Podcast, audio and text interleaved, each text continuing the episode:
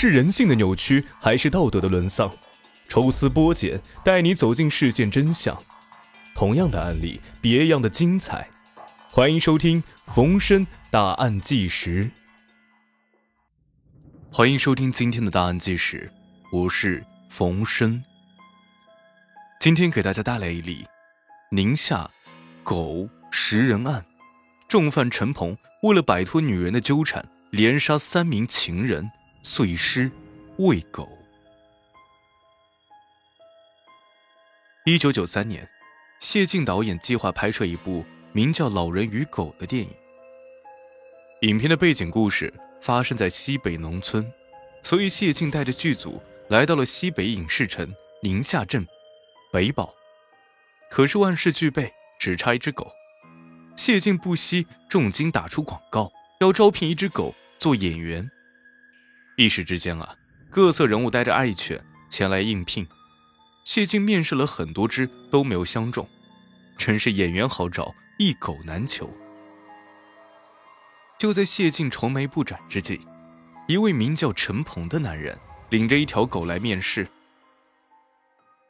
这条狗无论是大小、毛色，还是机灵程度，让谢晋大为满意，当场拍板，就他了。影片的拍摄很顺利，那条狗的参演功不可没。杀青之后啊，谢晋还专门感谢陈鹏，要不是他的狗，绝不会拍出这么精彩的电影。然而谢晋不会想到，眼前的陈鹏是个杀人恶魔，他连杀数人，碎尸喂狗。参演电影的那条狗，正是食人狗中的一条。一九八八年，陈鹏在火车上认识了一位女青年。这名女子长发飘飘，气质出众，陈鹏自然动了歪心思，厚着脸皮各种套近乎，然后天南海北的胡扯，逗得这名女青年笑个不停。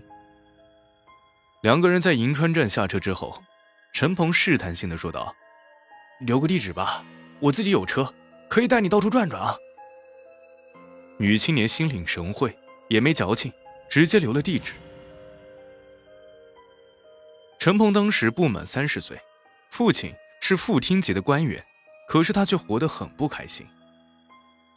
学生时期，陈鹏就习惯独来独往，没几个朋友。初中的时候，因和老师打架，还被开除了，自此就开始步入社会。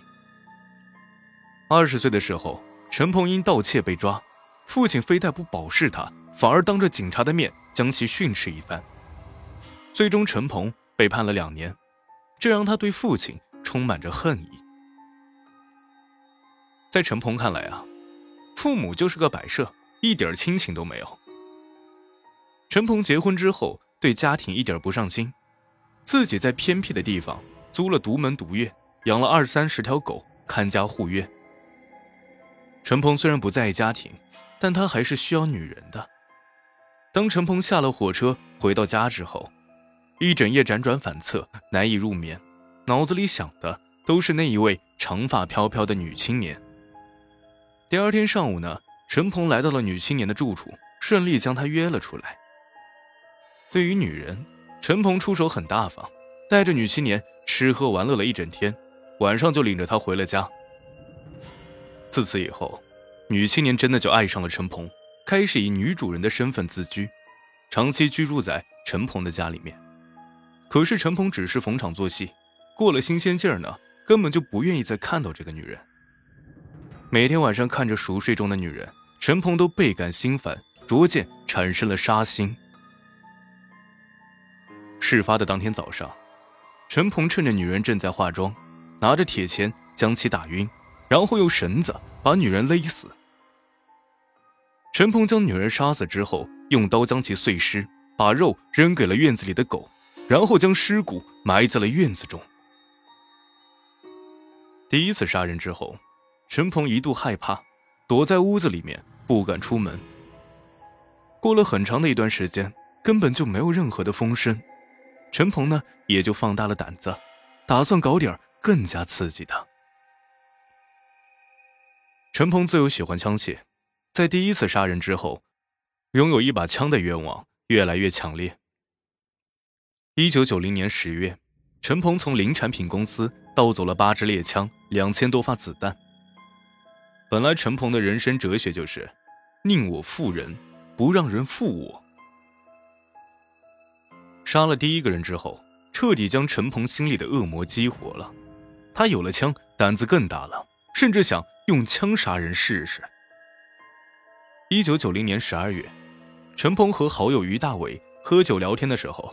得知于大伟的经理李某扣着他几千的押金没给，陈鹏等待的机会终于来了，答应于大伟替他报仇。第二天，陈鹏和于大伟带着猎枪，租了一辆车去找李某报仇。陈鹏担心杀了人之后暴露行踪，于是先将司机骗到家里面，用枪打死了他，然后碎尸喂狗。可是陈鹏和于大伟开着受害者的车。四处寻找李某，却找不到，只好将车抛弃。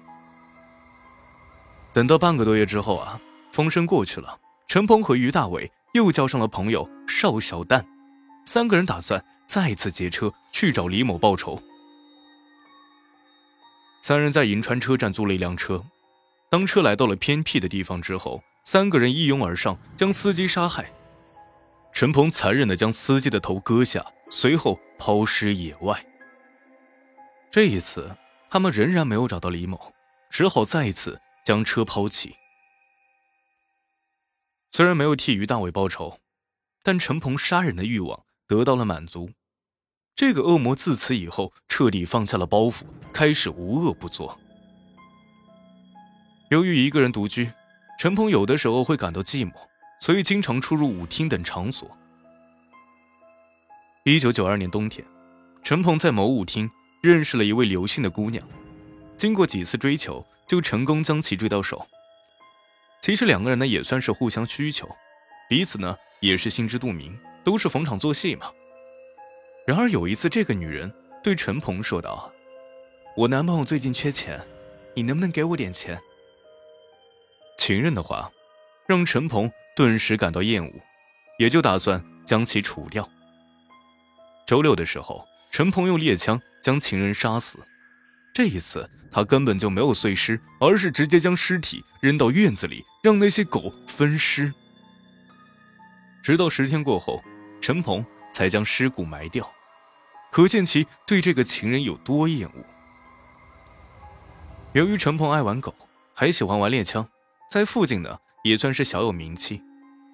在别人看来啊，他就是个混子，可是有一位余姓的女人。却对他情有独钟，在他看来啊，陈鹏这样的才是真正的男人。这个于某已经结婚了，都有了孩子，可是仍然遏制不住对陈鹏的爱慕，主动投怀送抱，成了他的地下情人。两个人交往了一年多的时间。一九九四年四月份，于某以父亲去世三周年为由，向单位请了假，回老家祭奠。在临走之前。于某来到了陈鹏家，两个人如胶似漆。第二天早上的时候啊，于某含情脉脉的对陈鹏说道：“我想跟你生个孩子。”陈鹏一听如此，这于某还真的就纠缠上了自己，这让他非常的厌烦，干脆一枪把他打死了。陈鹏杀了人之后呢，还在于某尸体的旁边大哭了一场。一九九四年十二月。陈鹏的一位朋友张明和其合伙做羊绒生意。陈鹏在聊天中得知，啊，张明已经凑够了一百五十万元的贷款，当即动了杀心。一九九五年一月，陈鹏以送给张明一条狼狗为由，将张明骗至家中。当张明喝了一杯茶之后，就不省人事，昏了过去。随后，陈鹏将其杀害，碎尸喂狗。陈鹏将张敏的 BP 机、钥匙、钱包都搜了过去，然后呢，又去到他的住处，搜到了几千块钱。连续杀了六个人，一点事也没出，这让陈鹏彻底飘了，认为自己的作案手法实在是太高明，没有人能抓到他。志得意满之下，陈鹏将张敏的 BP 机留下来，还堂而皇之的挂在自己的腰上。一月十五号。陈鹏正在和朋友喝酒，BP 机突然响了。也许是喝多了，陈鹏也没有多想，直接找了个电话回了过去，问对方是谁。打传呼的人问道：“啊，张敏在哪儿？怎么联系不上他？”陈鹏回答：“阿亮，张敏啊，去云南做生意了，他欠我钱，用 B B 机顶账了啊。”对方问道：“你是谁啊？”陈鹏这个时候酒还没有醒，直接说出了自己的名字。就这样，陈鹏将自己送到了警方的面前。一月十六号，警方将陈鹏传唤至公安局询问。面对着办案人员的质问，陈鹏干脆耍起了无赖，一问三不知，甚至用绝食来抗议。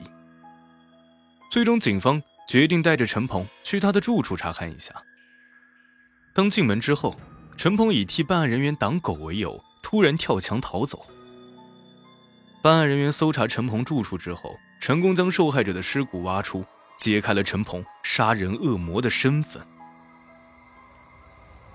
一月十九日，警方在全国发布通缉令，搜捕陈鹏。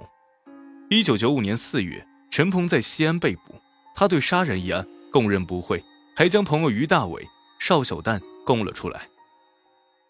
一九九五年六月，陈鹏被执行枪决。